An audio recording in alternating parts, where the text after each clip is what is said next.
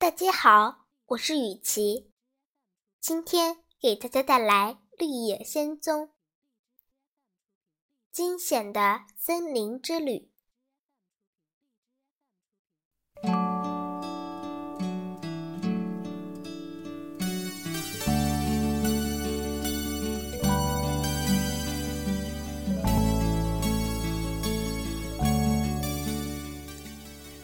现在是四个大伙伴加上托托，一起开始这艰险的旅程了。狮子威严的走在杜洛西和托托的身边，像是很好的保护神。走了不多远，突然铁皮人叫了一声，紧盯着脚下。他没有心。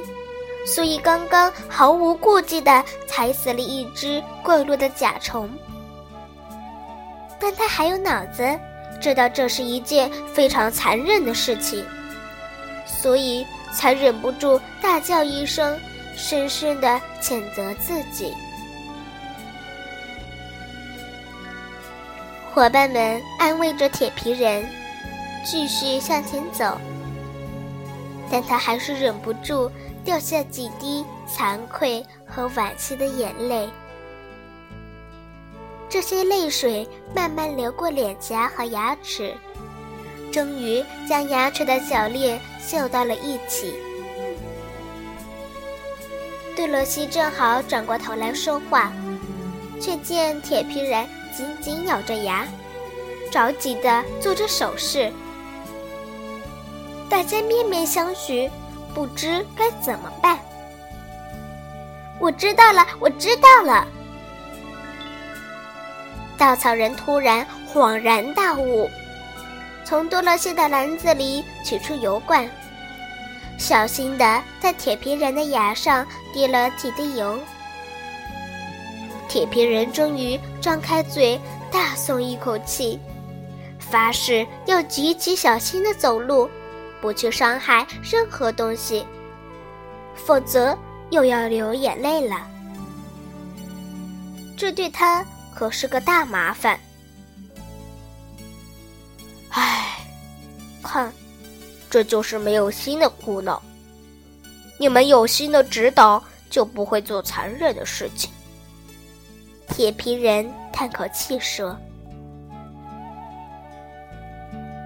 那天晚上。”大家没有找到可以住宿的屋子，只好在一棵茂密的大树底下过夜。铁皮人砍了很多树枝，为多罗西点燃一堆温暖的篝火，然后坐在一边看着他们吃东西。狮子很想去捕一只鹿来烤，铁皮人大声阻止，因为他害怕。自己又要流泪，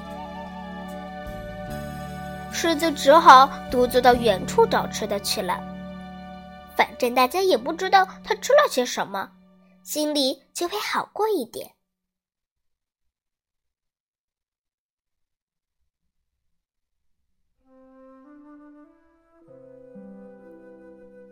这堆温暖的火，只有对稻草人来说是致命的威胁。他在远处找到一棵结满了果子的树，想去放满多罗西的篮子。这样，他和托托就不用发愁会饿肚子。多罗西远远的看着，高兴的想：稻草人开始为别人思考、想办法了，看来完全有希望得到一个脑子。第二天的旅程似乎一开始就有点不顺利，大家走得很辛苦。过了不多久，就遇到一条又宽又深的沟，把森林一分为二，而深沟底下则到处是巨大的陡峭嶙峋的石块。大家一下子泄了气。想不出一点办法，怎么办呢？我们不会飞，也爬不过去，又不会跳。”稻草人发愁地说。不过他的话倒是启发了狮子。